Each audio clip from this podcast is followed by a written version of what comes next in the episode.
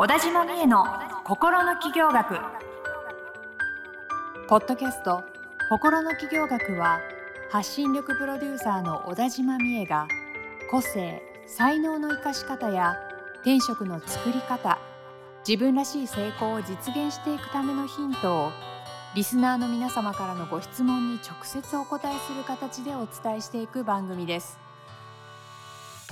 どうも皆さんこんにちは。小田島美恵の心の企業学第35回スタートさせていただきます。ナビゲーターのトーマス J. トーマスです。えー今週も美恵さん、どうぞよろしくお願いします。田島美恵です。よろしくお願いします。はい、お願いします。はい、えー毎週ですね、こう、番組発信させていただいて、で、ありがたいことうんに質問とかもね、寄せていただいて、ありがとうござい嬉しいま。ですすよね。なんか、今の段階だと、こう、ご質問いただいても、この番組で回答させていただいて、うん終わりってなってますけど、なんか、ね、ステッカープレゼント、あ、いいですね。なんか、LINE 公式アカウントプレゼントとか、あ、LINE 公式アカウントじゃない、LINE スタンププレゼントとかね。あなんかそういいいですうのあったあ、そういうなんかキャラクター化とかグッズ化みたいな。いね。いいですね。うんそれにはまず、なんでしょう、あの、ロゴとか、はいはいはい、はい。番組キャラクターみたいなの。そうね、みえさんのキャラクターとか。デザインあ、いいですね。いいですね。いいっすよね。なんか二人がこはいはいはい。う、マイク持ってるみたいなあなんか可愛いやつ可愛い絵柄でね。あいいですねねリス。ナーの皆さん書いて送ってくんないかな いや、そんなことしてくれたら泣いて喜びますね。泣いて喜びますよね泣いて喜びますえーあの概要欄にみえさんの LINE 公式アカウントがのリンクが貼ってあります毎週言ってるんですけども、はいぜひあの今ですね登録していただいて本当にあの落書きみたいのでもいいんですよもう落書きでいいです。なんかそんなんでいいんで皆さんの反応が欲しい、番組キャラクターとうんロゴを募集 したいですマジで送っねて。きてくんないかないや絶対センスある人多いと思うんですよね。ね。私とかはないんだけど、なんかねそういうの作れちゃう人っていると思うんですよね。こ。れをきっかけにねあの発信力を鍛える番組ですから。確かにイラ。ストの発信もありだと思いますよ皆さん、あ殴り書きでもいいので、ねえ。いいですよ。まあね、絶対私よりは絶対うまいはずなんで、ちょっとみえさんの直筆の絵も見てみ絵が描けない、絵心ないんで、私 絵心ない人の絵がまた逆にね、いいですよ良かったりしますよね。いい時もあります。ねはい。えーなんかそういうキャラクター作りたいので、作りたい作りたい。うん、ぜひあのリスナーの皆さんご協力いただけたら嬉しいなとはい思って。ます。T シャツとかマグカップとあいい T シャツ夢が膨らみますね。うん、トートバッグとか、トートバッグいい。いいですよねち。ょっと皆さん巻き込んでくださいよ。巻き込んでください。巻き込まれてください。巻き込まれてくださいよ。巻き込まれ、この乗るしかない、この 波に、ね、心の企業学の波に。波に乗っていきまてしょうビッグにしていこね、はい、よろしくお願いします。う。お願いします。今日もありがたいことにご質問いただいております。ありがとうございますえ。ー、みえさんに答えていただきましょう。今日の質問、こんな質問です。こちら。えーこれまでブログや紹介で集客してきましたが、うん、えーもっと多くの方に届けていきたいと思います。うん。そこでメルマガをやった方がいいよとよく聞きますが、果たして必要なのでしょうか？メルマガを書いているみえさんに聞いてみたいです。よろしくお願いします。ということです。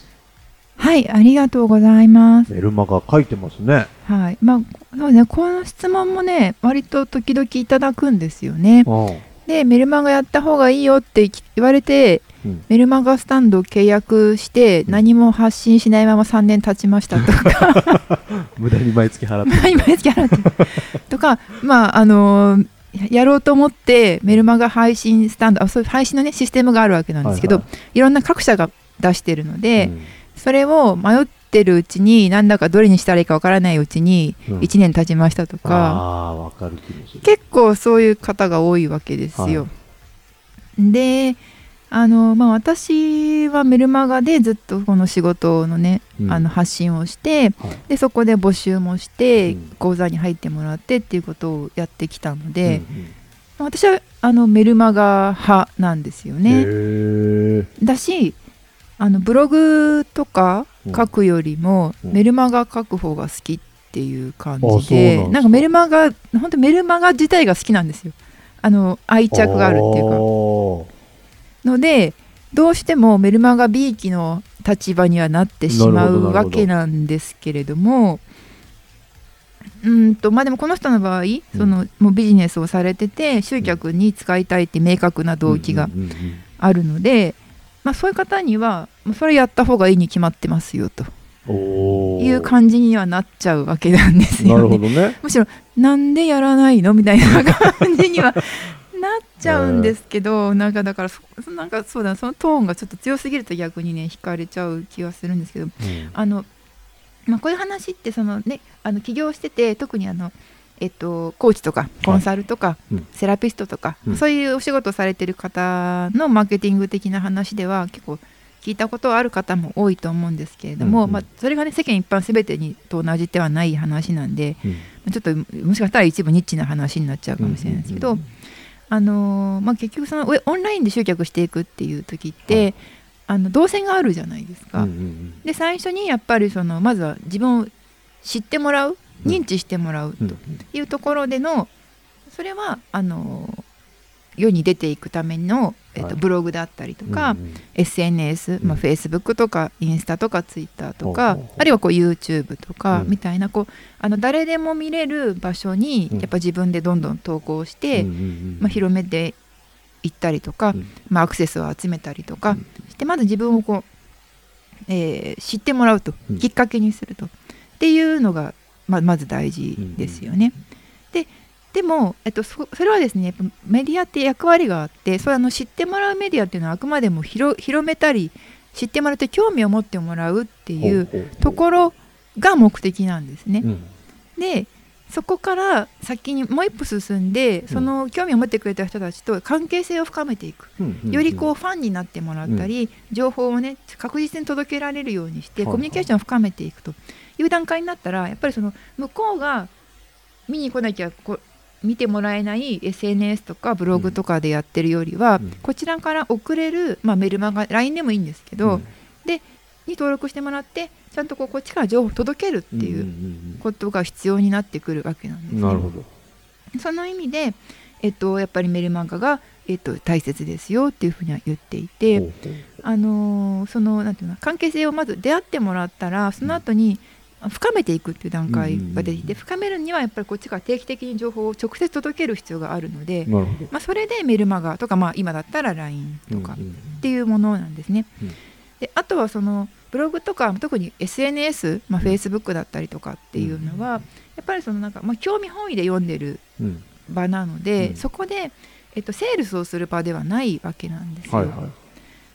そこでセールス特に Facebook でセールスしたら結構嫌われるっていうか、うん。確かに。ちょっとこう違和感がね。そうですね。みんなもこうなんとなくこうみんなあの子何やってるかなみたいな感じで見るうん。ツールなので、うん。そこでこうガンガンセールスしてたらなんだろうって、うん。なんでちょっとなって思ってしまうのもあるので、うん。セールスする媒体がメルマガや LINE っていう、まあ、その閉じた場所なわけなんですね。うん。っていう役割が明確に違うのでメルマガをやらないで、えっと、セールスをしてるとしたらちょっとあのなんていうのもったいないことになってるというか、その目的が達成しづらくなってる。はいはいはい。っていうのはあると思うので、今めっちゃ自分のセミナーで喋るみたいな話をしててなんとしてあもどこんなセミナーをされてるんですね。どこにいるんだっけ私みたいな感じになっちゃったんですけど。いや、でもすごい納得しました。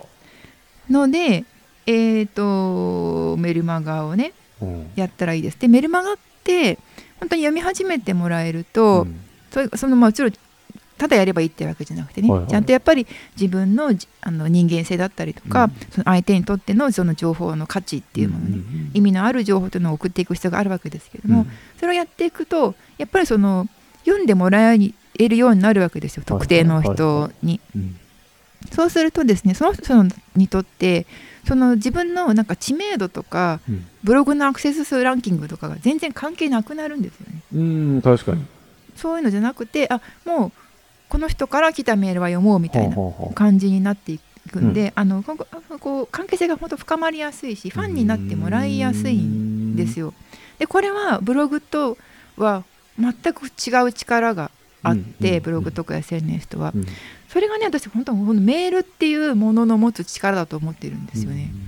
なんかまあトーマスさんはねさっきね俺メールなんか見ねえよっていう そんな言い方はしてないですよ。ト俺ーマスはメールはあんまり最近見てないですね。メールププみたいな感じで言ってましたけど そんなこんな言い方はしてなかったですけどね。メール、ちょっと盛りましたけれども、でもメールは見ないってはほとんど見ないとまあ見ないですね。おっしゃってたんですけメールのどアアプリは開いてないんです。うんうんあの、みずほ銀行のログインするときに、あの、1日何件も振り込むと、確認用のパスワード入れてくださいっていうメールが届くんで、その時だけメールアプリ開きますけど、なるほどなるほど。それ以外はそうそう。なんですよ。でねメルメルマガやった方がいいと思うんですけどあでやった方がいいって聞くんですけど、うん。っていう人が結構言うセリフは、うん。でもメールってみんな見ないですよねみたいなことを言うわけですよ、うん。いや見る人は見るっていうだけなんで。見ない人は見ないし見る人は見る。でもビジネスされてる方とかだとまだ全然ね、見ます見ます。ね。はいだってあのーオンラインショップとか買うときは絶対メールアドレス必要ですし、うんうんう。んね。なんであのー見ない人は見ないですけど見る人は見てくれるんで、うん。見る人に向けて、えー送っていけばいいっていうのもあるんですよね。でそのやっぱりそのそのメールっていうなんていうのそのデザイン、うん。インターフェース自体があの他の例えば自分の個人宛てのメールも届くわけじゃないですか。はいはい。誰かから直接、まあ、小田島さんにみたいなうん。メールだったりとか、指針がね指針も来るし、仕事の話もうんうんうん。送ってくるしっていう中に自分のメールも入ってくるっていうので、あのなんていうの情報の格がなんていうの信頼度がそれだけでちょっと上がってるっていううのがあるわけなんですよね。んうん。なのでなんていうの同じこと書いてもメルマガの方がなんかこう受け取られやすいんじゃないかっていうふうに私は思っていて。だから、えっと、特にメルマガだとねメルマガもじゃあもっとなんか今読まれないからうん。読みやすくうん。こう HTML の形式にしてカラフルにしたりとか、写真もいっぱい貼り付けたりとか、文字もいっぱい装飾したりとかして、ブログみたいにしようみたいな試みもされてる方もいらっしゃるんですけど、うん。えっとねそれはねあの多分テストしてもらえば分かると思うんですけほどう。ただのテキストとそういう派手あの可愛らしくしたやつとどっちがお客様になってもらえるか読んでもらえるかっていうと、うん。多分思ってるのと逆の数字が出える、ー、そうなんすか。もう完全に僕やるなら HTML メールでしたね。そうなんですよね。だからうん。そのなんか、あのーそれこそなんか商品を売ってる人で、うん。あの物うん。売ってる人でその写商品写真に載せることが大事っていう人であればまた話は別なんですけど、うん。あのこう情報を届ける人、うんうんあの特にコーチングとか、はい。心の話だったりとか、はいはいっていう場合はあながちそうとも言い切れないっていうのがへあのあるわけですよ。とかっていうふうにそのメルマガって実はあのメルマガ否定派にはこう見えない側面がいっぱいあるわけなんですよね。ーで本当にこうメルマガはもう終わったメルマガなんて古いっていうのをもううんうんうん20年ぐらい前からみんな言ってるわけですよ。そんなに言われてるんですかもとうなんかメルマガの発生期ってもっと25年前とかだと思う。最初はこの大きい企業とか、まあ、個人のアフィリエーターとかがわーわーやってて、うんうんうんうん。そこからあのーなんだっけ個人あの個人のちゃんとサービスを提供する人がうん。始めたりとかもしてるんだけど、その頃にはもうなんかメルマガなんて古いとか、うん。終わったとかうん。っていう風になんかずっと言われてて、うん。でも全然終わってない。これアメブロも結構終わったって何度も何度も言われてるじゃないですか。でも全然終わってないわけじゃないですか。なるほどみたいなことでなんか終わったって言いたい人が言ってるだけであって、それもマーケティングですよね。そうそうそうそう。でその人はねそうなんかアメブロじゃなくてこれを売りたいからってんんん。いうのがあると思うんで、あの基本メルマが終わってないしこれからも終わんないと思います。20年言われて言われ続けて終わってないんだから終わんないですよね。終わんないと思います、なるほど。メルマガ面白いな。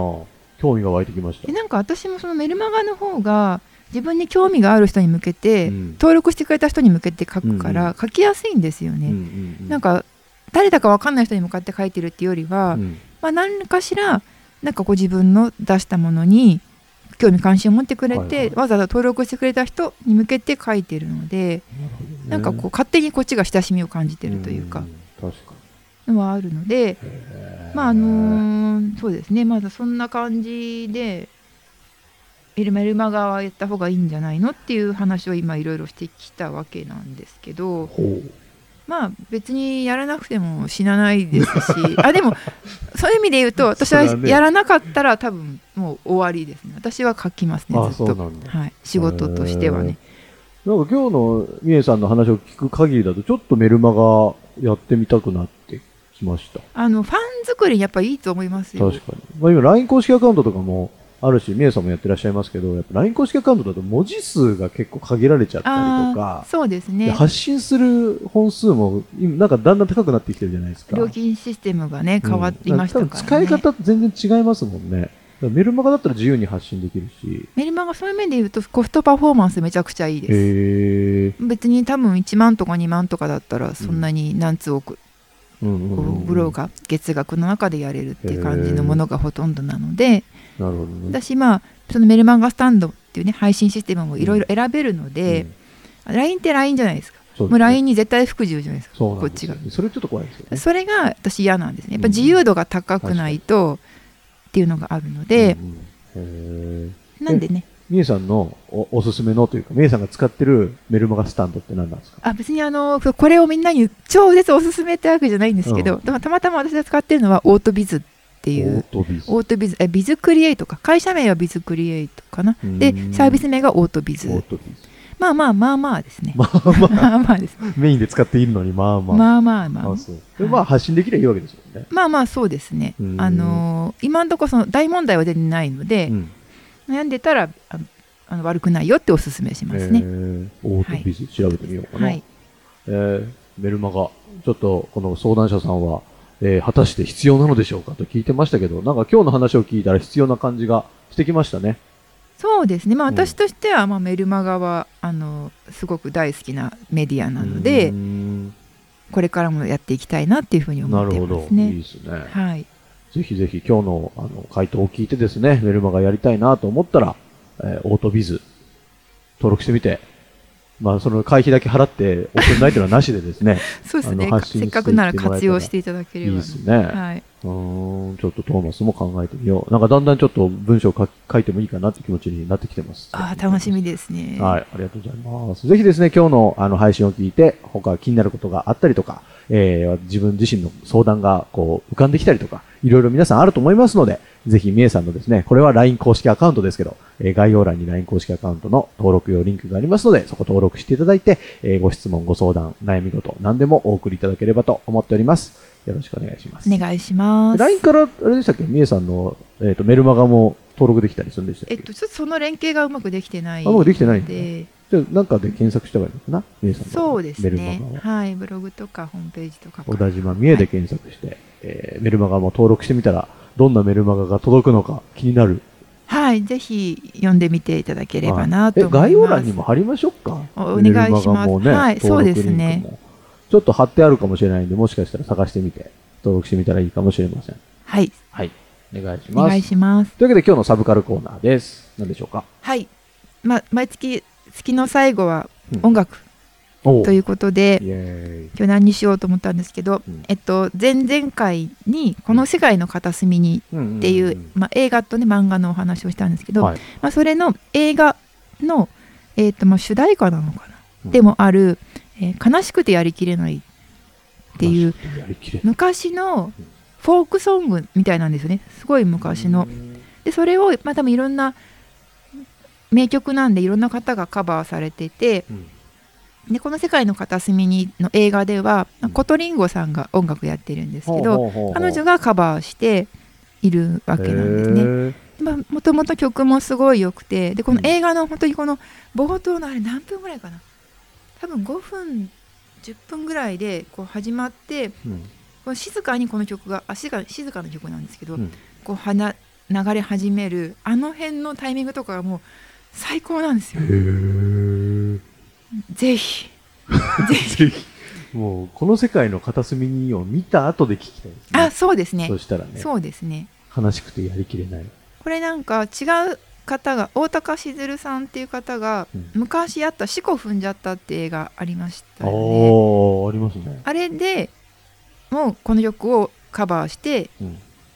あの映画でも使われててうん。あそれはそれでやっぱりいまだに私印象に残ってるうん。そのシーンが。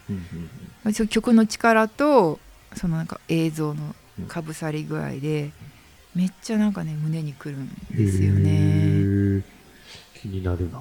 はのでまあよかったらコトリンゴさんバージョンもとてもいいのであはあはあまあよかったら聞いてみていただけたらなって思います。コトリンゴさんいいですよね。いいですよいいいいね。空気感で歌われますようね。んうん。えーちょっと聞いてみましょう。はい。はい、今日もサブカルのご紹介ありがとうございました。ありがとうございはい。ました。というわけで、小田島美恵の心の企業学第35回以上で終了とさせていただきます。美恵さん、ありがとうございましたあり。がとうございました。今週のポッドキャストはいかがでしたか？概要欄にある小田島美恵 LINE 公式アカウントから小田島先生への相談をお待ちしております。些細な相談でもお気軽にご連絡くださいませ。それではまたお耳にかかりましょう。ごきげんよう。さようなら。この番組はプロデュースライフブルームドットファンナレーション土屋恵子がお送りいたしました。